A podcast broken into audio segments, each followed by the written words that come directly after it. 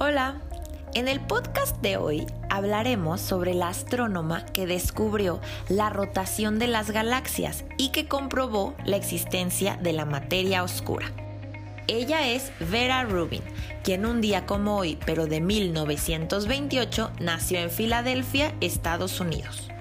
Vera Rubin creció en Washington, ciudad en la que todas las noches, acostada en su cama, podía contemplar las estrellas desde, su ventana. Desde ese momento, ella quedó fascinada por saber más sobre esos astros luminosos que se asoman en el cielo nocturno. Su padre la apoyó en su interés por estudiar una carrera científica. De hecho, él ayudó a construir su primer telescopio con el que veían las estrellas todas las noches y también la acompañaba a todas las reuniones sobre astronomía.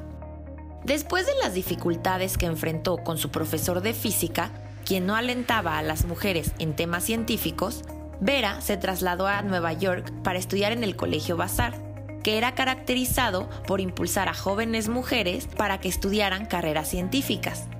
En 1948 terminó sus estudios de astronomía y entonces se incorporó a la Universidad de Cornell para su maestría.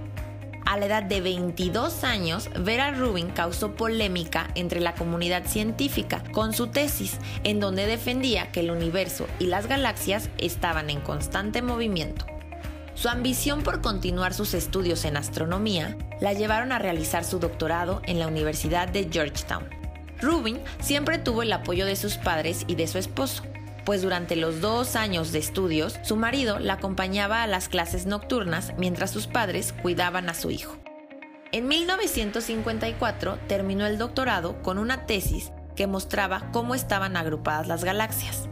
Ella continuó dando clases en la Universidad de Georgetown durante 10 años. En 1964 se mudó nuevamente a Washington, motivada por un nuevo trabajo en el Departamento de Magnetismo Terrestre en el Carnegie Institution. Vera fue la primera mujer en utilizar el telescopio de Monte Palomar de manera legal. Ese telescopio fue durante mucho tiempo el primer telescopio óptico mundial.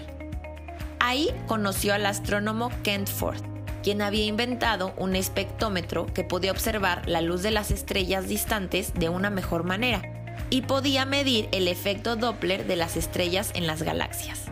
Vera Rubin utilizó este espectrómetro para observar mejor la rotación de las galaxias.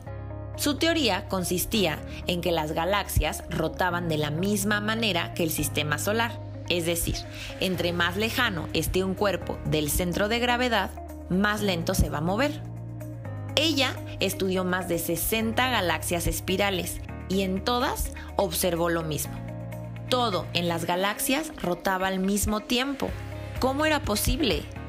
La única explicación factible era la existencia de alguna materia invisible para nuestros ojos que estuviera alrededor del universo y que alterara el movimiento de las galaxias.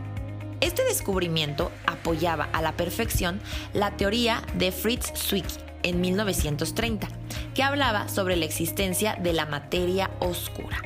La materia oscura abunda en el universo. De hecho, el 80% del universo se compone de esta materia oscura. Y se llama oscura porque realmente no es posible verla. Todo lo que sabemos y podemos observar del universo es solo una pequeña parte de lo que realmente existe la materia oscura sigue siendo un misterio para los científicos. En ese tiempo, muchos científicos negaban la existencia de esa materia. Sin embargo, Vera Rubin daba por hecho que el movimiento de las galaxias podía ser posible gracias a la presencia de esta masa indetectable que actuaba alrededor, y sus, y sus observaciones son el mejor ejemplo de que la materia oscura realmente existe.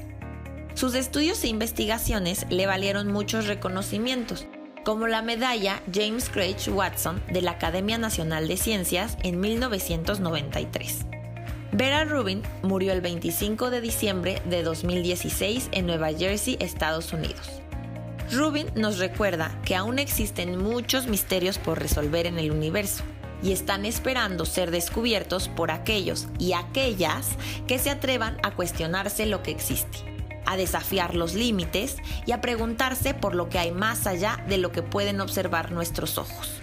Tú, al igual que Vera Rubin, puedes ser la próxima científica que logre descubrir los secretos de la materia oscura.